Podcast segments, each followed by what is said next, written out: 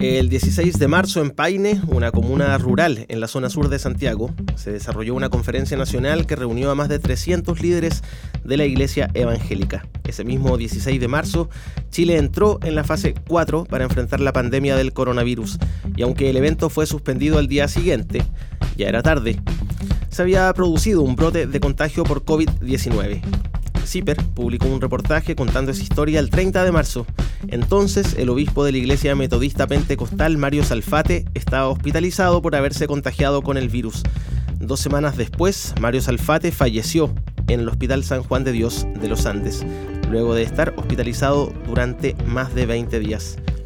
Mi nombre es Nicolás Sepúlveda y esto es Alerta CIPER. Mario Salfate tenía 67 años y entre 2014 y 2020 dirigió la Corporación Iglesia Metodista Pentecostal de Chile.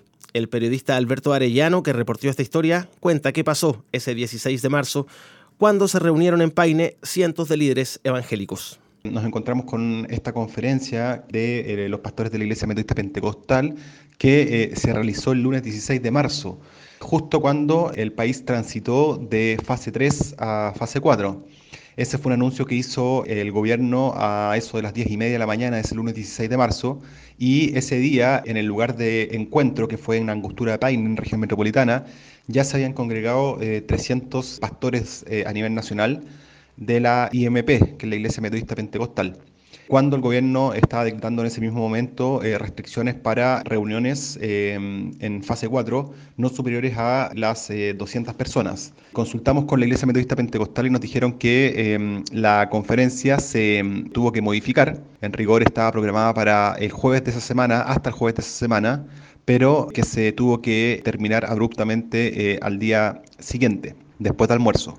Hasta ese minuto se desarrollaron normalmente las actividades, hasta ese martes 17 de marzo, y cada uno de los pastores y pastoras, habían hombres y mujeres que asistió a esta ceremonia, se devolvieron a sus respectivos domicilios en distintas regiones del país. Al día siguiente, el miércoles 18, eh, eh, por instrucción del propio obispo Mario Salfate, que lamentablemente acaba de fallecer producto de COVID, se suspendieron todas las actividades eh, religiosas de la iglesia a nivel nacional. La pregunta que instala el reportaje es si es que eh, en, el lapso de tiempo de, eh, regreso de los pastores a sus domicilios y esta instrucción celebraron o ceremonias que pudieron, digamos, eh, generar algún tipo de contagio.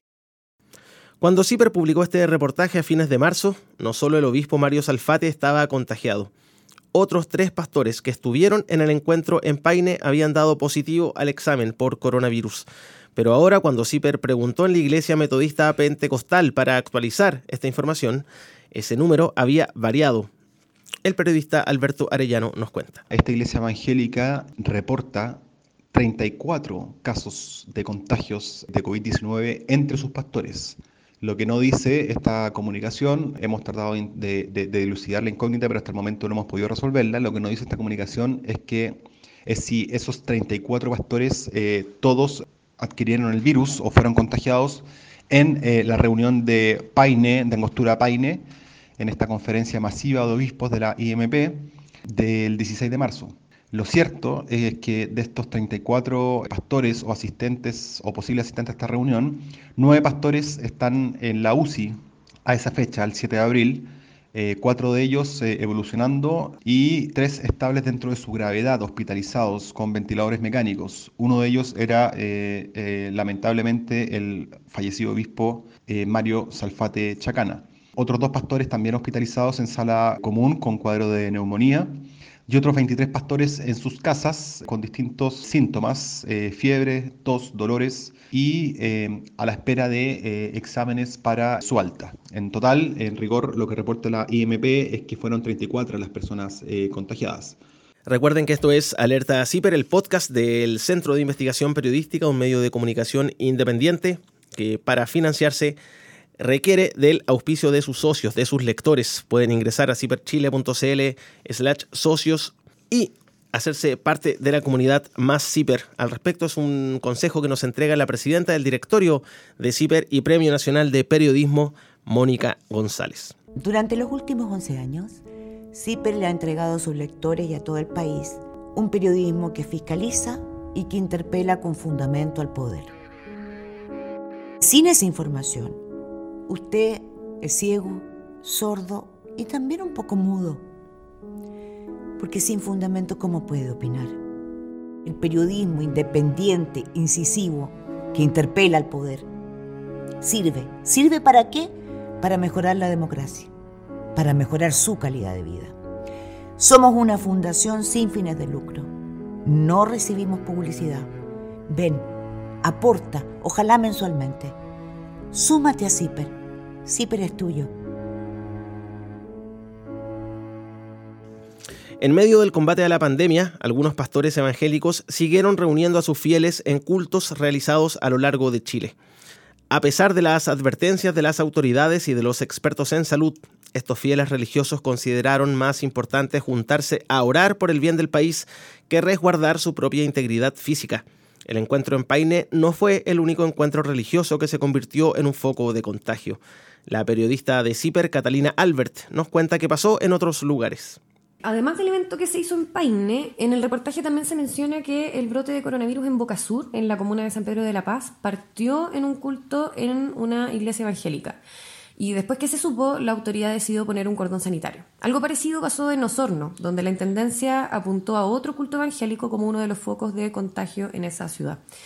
En ambos casos, las autoridades evangélicas han dicho que fueron cuidadosos en seguir las indicaciones del gobierno, pero de todas maneras han seguido apareciendo casos nuevos. Por ejemplo, a principios de abril, la Fiscalía de Cañete dijo que había iniciado una investigación en contra del pastor Luis Becerra, quien hizo varias ceremonias religiosas a pesar de la instrucción en la región del Biobío que específicamente las prohíbe. Además, hace algunas semanas el Ministerio Público dijo que empezó una investigación en contra del pastor José Salgado porque hizo un culto en Puente Alto cuando él ya sabía que tenía coronavirus. De hecho, poco después supimos que una matrona del Hospital Sotero del Río, que fue un evento evangélico en esa comuna, se contagió de coronavirus y ella a su vez contagió a otras seis matronas del hospital. Eh, después que Puente Alto entrara también en cuarentena, eh, un pastor, Ricardo Cid, eh, decidió hacer un culto en la comuna vecina de La Pintana, por lo que el municipio se querelló en su contra. ¿Ya? Y esto, Nico, es un problema global, porque, por ejemplo, en Estados Unidos, un pastor que dijo que iba a mantener su iglesia abierta a menos que estuviera en la cárcel o en el hospital, eh, se murió a mediados de abril. Y otro pastor eh, de ese mismo país fue detenido por la policía por celebrar un culto. Eh, y acá lo preocupante es que en Chile, mientras algunos pastores llaman a sus feligreses a seguir los cultos por internet. Hay otros, por ejemplo, como el pastor Ricardo Soto, que abiertamente han pedido a sus feligreses que salgan a predicar.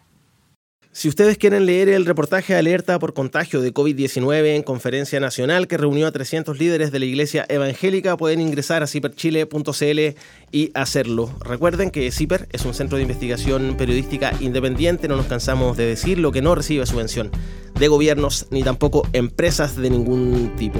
Para financiarnos, CIPER solo depende del aporte de sus socios. Pueden ingresar a ciperchile.cl slash socios y matricularse con un aporte mensual desde los 3.500 pesos y así ayudar a que en Chile se siga haciendo periodismo independiente. Esto fue Alerta CIPER, nos estamos escuchando para la próxima.